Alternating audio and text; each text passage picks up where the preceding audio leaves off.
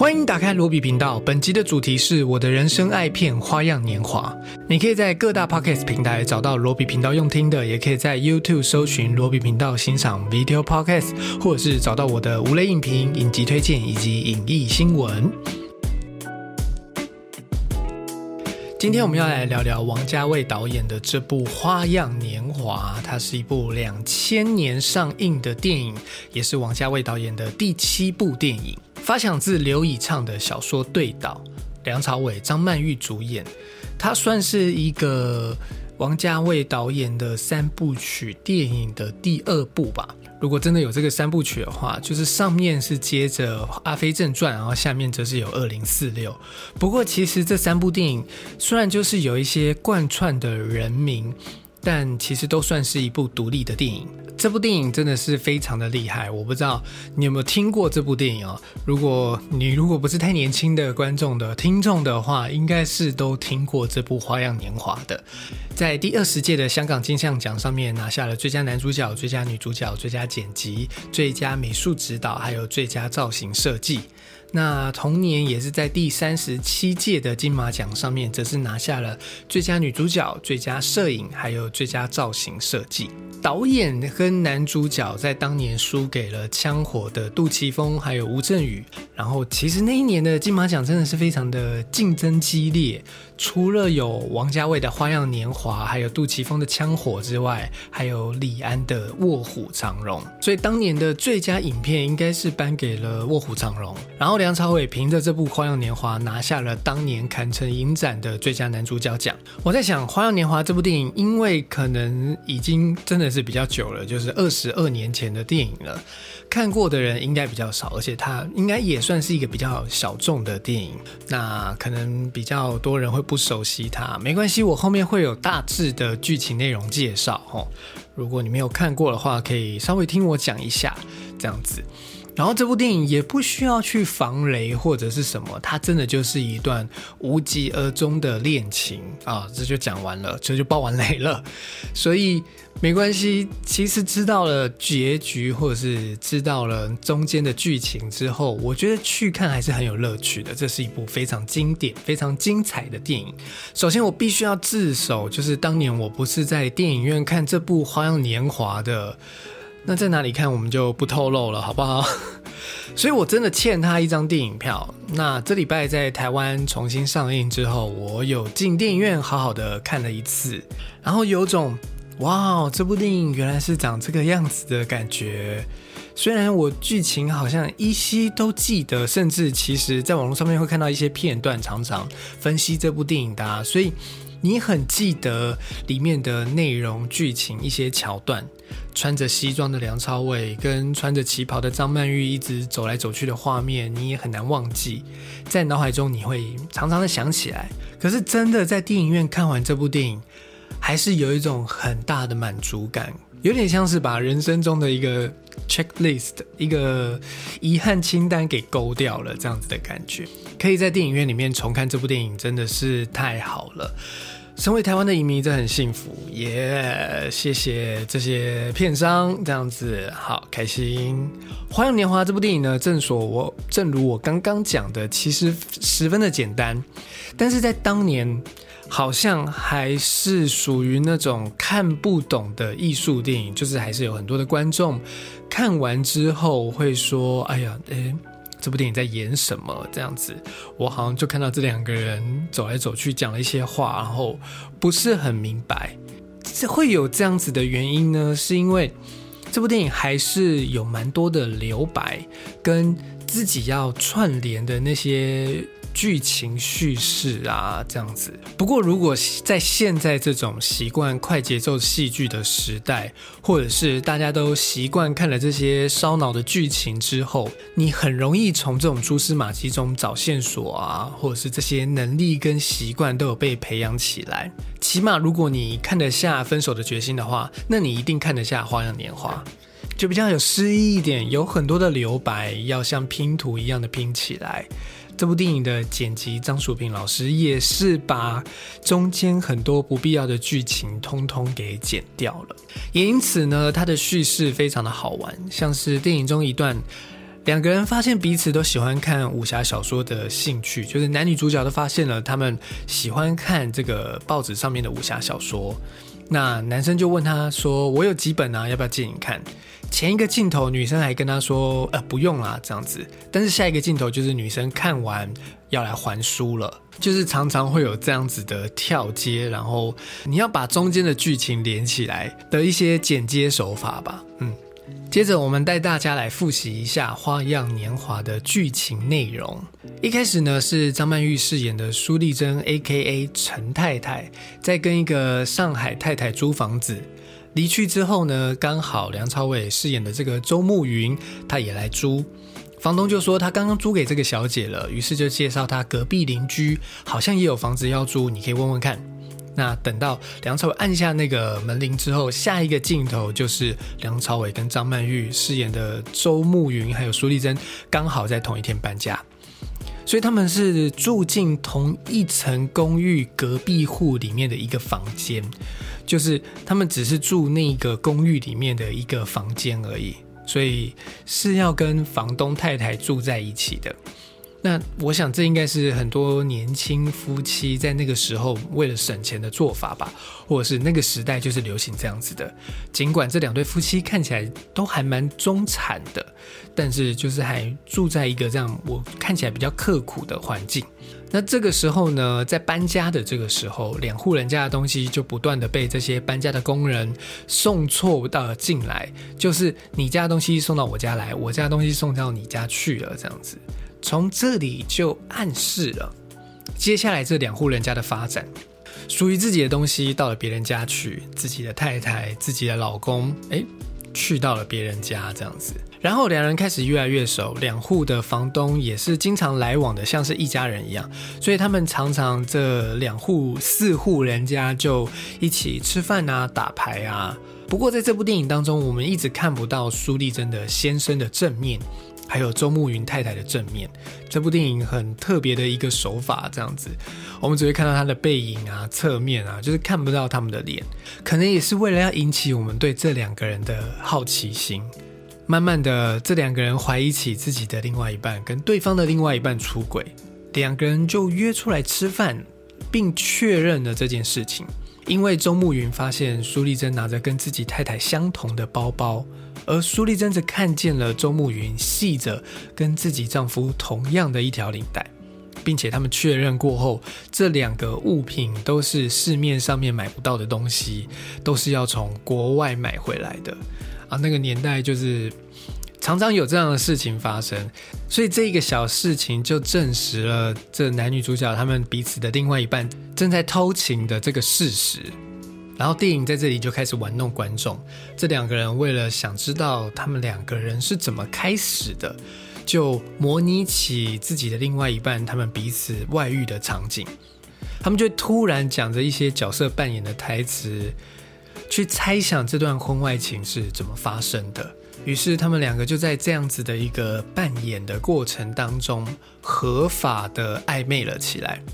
然后这两个人因为住在隔壁而已，所以为了避免被人家闲话，从餐厅吃完饭回来的时候，就算他们一起去吃饭，也会分开回家。某一次，周慕云就因为提前下车走路回家，就淋雨感冒了。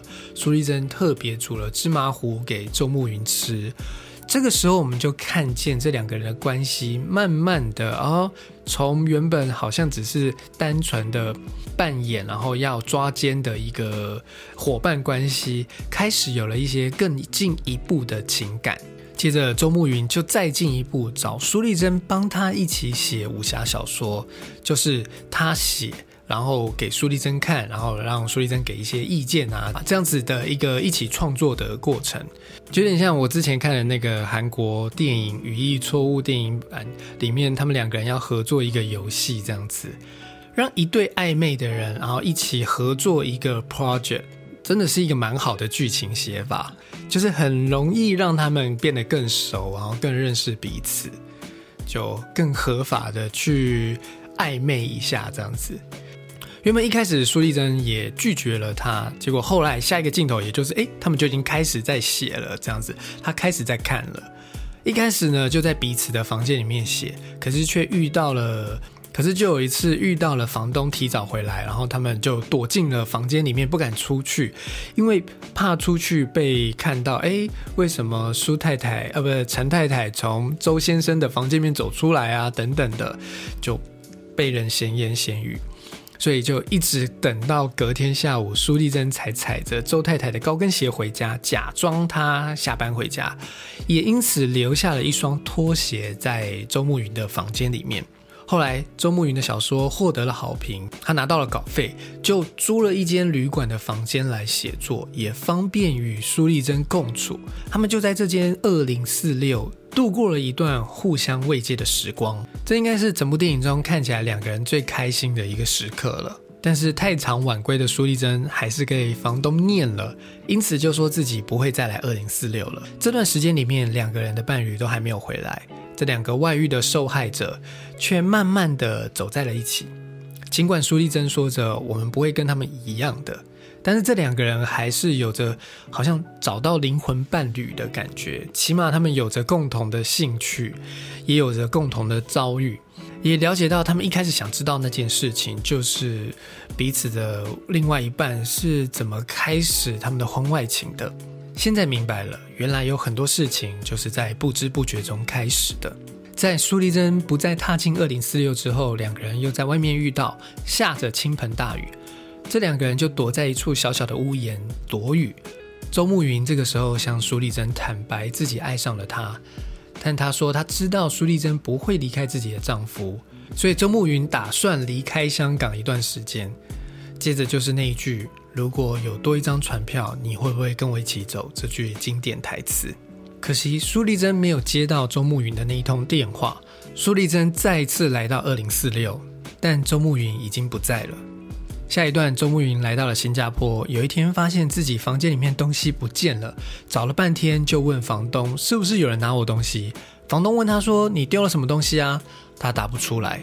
后来我们看到苏丽珍来到了周慕云的房间里面，这个在新加坡的房间里面，拿走了自己上次没有拿走的女用拖鞋，并且留下了一根烟蒂。他打了一次电话给周。但最后没有出声音，所以这一段剧情，苏丽珍到底有没有去过新加坡周慕云的房间里面，拿走了那双拖鞋，还有打了那通电话，其实都有可能是周慕云自己的想象。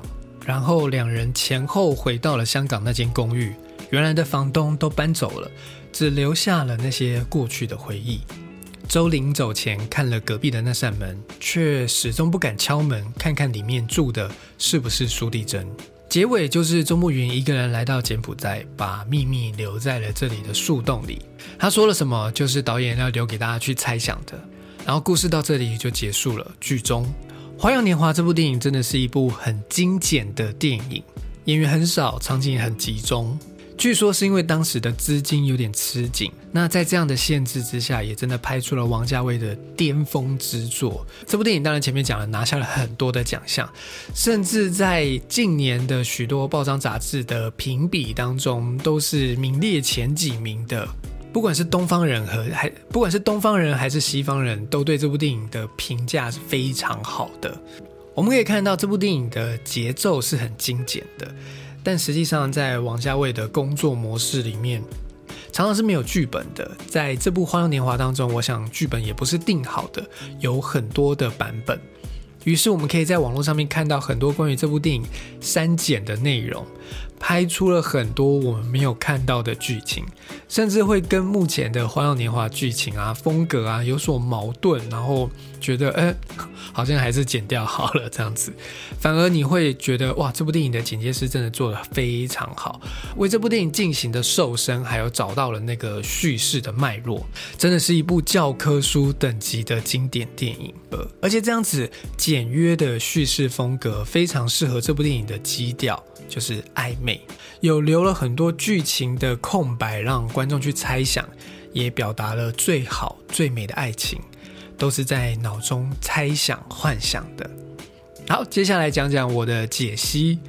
简单来说，《花样年华》是一个精神外遇的故事，或者是借由那双拖鞋跟房东同住的公寓，在讲不自由这个主题。我当年在看的时候，完全是用爱情电影的观点去看的，所以呃，甚至一直有人在宣传说梁朝伟跟张曼玉有没有在这部电影当中假戏真做啊？所以我们当时看的不是在看这部电影，而是在看梁朝伟跟张曼玉在谈恋爱。也后来就觉得啊，这样子的婚外情好美哦，就是嗯，好，就是我那个时候的一个想法这样。可是二十二年后，对我来说，爱情成了这部电影当中一个背景，或者是一个最其次的主题。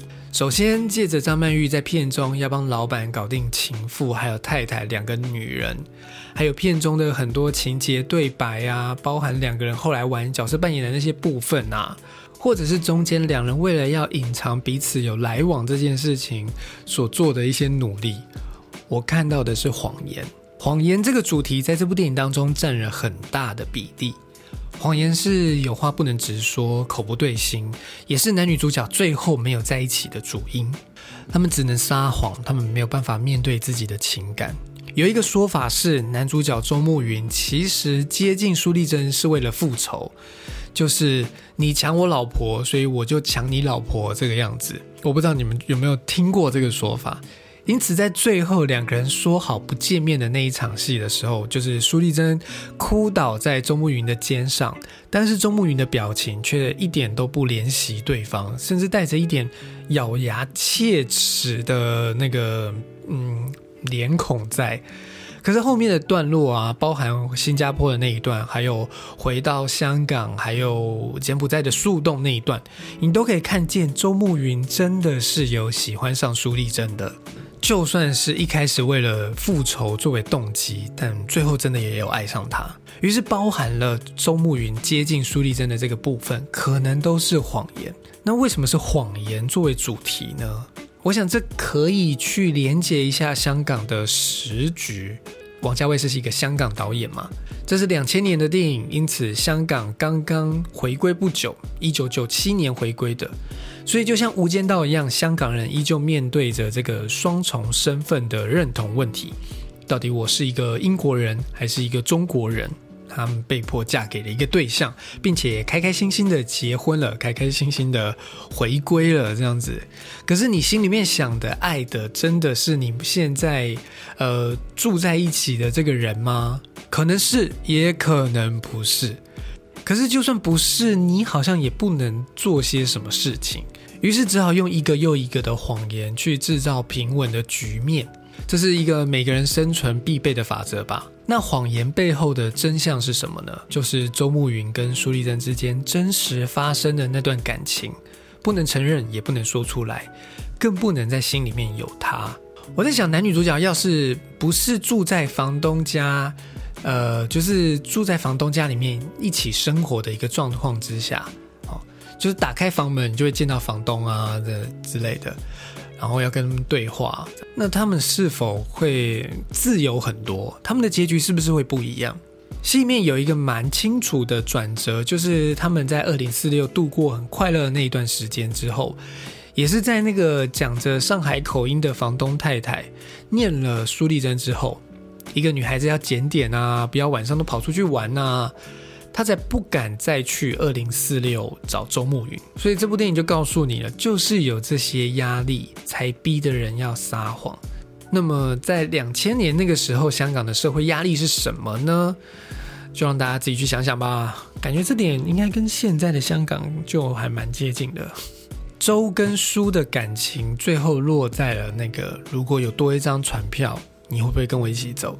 其实我这一次看，感觉不到爱情，就是觉得爱情是比较其次的主题的，跟这个第二点很有关系。因为把这两个人拉在一起的最大主因，就是这段爱情能够成就或能够发生的最大主因，就是两个人皆是外遇受害者的这个共同经验。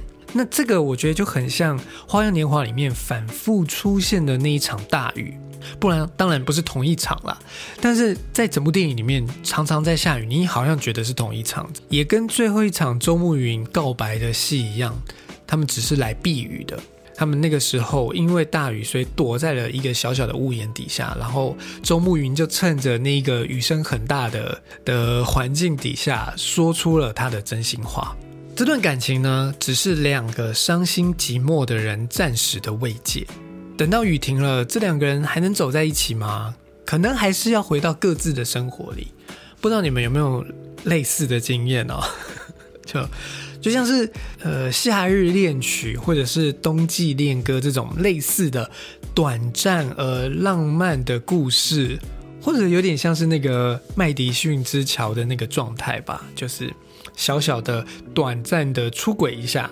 而这样子的人生插曲呢，有的时候往往就能够把一段恋情最炙热、最美好、最新鲜的状况底下，把它极度冷藏，然后保存在回忆里面。当雨过天晴的时候，两个人则走向了不同的方向。周慕云看起来是跟太太离婚，自己一个人去了新加坡；苏丽珍则正如周慕云所说的，回到了她先生身边。一个往回走，一个往前走。在王家卫的电影里面，不断的提到，就是有香港人离开香港这个动作。不管是《阿飞正传》主角去菲律宾，或者是《春光乍泄》去阿根廷，《花样年华》的主角则是去了新加坡，还有房东太太去了美国。这里就让我有点感受到，就是香港其实一直都是一个港口，就是有人来，有人走。就像现在的香港一样，就是它是一个不断变动的城市，好像总是有人准备离开这里。那这是我觉得我在王家卫的电影当中可以看见的另外一种香港。最后一个主题是遗忘，尾声两人都回到香港的那间公寓，看得出来男女主角对彼此的牵挂。接上面那一段的话，你也可以把这个牵挂引申为对香港的牵挂。但是从周慕云选择不敲隔壁的那扇门，再到柬埔寨的树洞，我真的要说，这是华人电影最美的那种悲剧结局。遗忘也是王家卫电影会反复出现的主题，像是我记得《东邪西毒》里面就有一大段关于遗忘的台词，或者是金城武在《重庆森林》里面那一段罐头的台词。故事到了最后，西方人会追求一个救赎作为结尾。那东方人呢，没有这个概念，所以除了喜剧的大团圆结局之外，我觉得王家卫的这招更符合东方人的思想。忘了，就不要再想起来，不然还能怎么样呢？就像《一代宗师》里面的宫二，那个章子怡演的那个角色，最后也是只能放下心中的感情，就好像那个不在乎天长地久，只在乎曾经拥有一样。而且这个曾经拥有，可以是爱过，然后也可以是单恋过都好啊。我觉得这真的是很王家卫美学的一个核心思想吧。老实说，这也是很打动我的一个地方哈。可是这也是很多人批判王家卫的地方，因为这的确很不健康。我们习惯将一些逝去的东西套上一层美好的滤镜，然后让自己。不用为自己的所作所为负责任，因此会让自己不断的轮回，然后犯同样的错，就会让自己沉溺在一个失败还有遗憾之中。我不知道你们觉得呢？关于这部电影，你们最喜欢的地方是哪一段呢？或者是听完我的介绍，你会想去看这部电影吗？那刚好昨天是张曼玉的生日，所以我来特别介绍一下张曼玉这个女演员好了。我这次在电影院里面看《花样年华》，真的很大的一个程度是为了张曼玉去看的。她在这部电影里面真的是好美啊，就是好会用举手投足来演戏，穿着那些旗袍真的是美到不行，气场也真的是 OK，演技啊真的是太厉害了。张曼玉一九六四年生于香港，八岁就跟着父母搬到英国。一九八二年回香港探亲的时候，被星探相中，就开启了他的演艺之路。外形姣好的她，出道几年就走红，曾经一年就接演了十二部电影。然后她以《警察故事》的系列当中的女主角风靡亚洲。老实说，我不太有印象，《警察故事》的女主角是谁。你可能会记得成龙跟还有他打的坏人，但真的我不太有印象，那个那个女主角是谁？一九八八年呢，是张曼玉表演的转泪点。她接演了王家卫的《旺角卡门》，摆脱了原本的花瓶形象，入围了香港电影金像奖，让人看见她对角色心境的表演功力。同一年，他又以关锦鹏的《三个女人的故事》拿下了金马奖。此后便一步一步踏上属于他的传奇巨星之路。不知道你们对张曼玉最早的印象是哪一部电影？是《花样年华》、阮玲玉，或者是《阿飞正传》里面那个不敢直视男人的女店员，还是《东成西就》里面那个滑稽的国师，还是《济公》里面的那个九世野鸡，或者是《甜蜜蜜》里面那一个离乡背景打拼的女孩？我自己可能是徐克导演的那个《龙门客栈》里面的金镶玉，那个角色让我很记得她。张曼玉的代表作很多，她演过将近一百部电影，拿下过五座金马奖。第一部是一九八九年的，刚刚讲到了三个女人的故事；第二部是一九九一年的阮玲玉；第二、第三部是一九九七年的甜蜜蜜；再就是今天讲的花样年华。然后在一九九零年的时候，还以滚滚红尘拿过最佳女配角。她也得过坎城影展还有柏林影展的影后讲座。张曼玉这一个可能这个世代的年轻人不太知道的名字，绝对是我这一代人对女演员的一个完美的定义。不管是长相、演技，还有神韵啊、内涵、灵性这些东西，她都有。他还推掉过《艺伎回忆录》女主角的角色啊，推过《零零七》啊，或者是《X 战警》啊这种好莱坞的电影。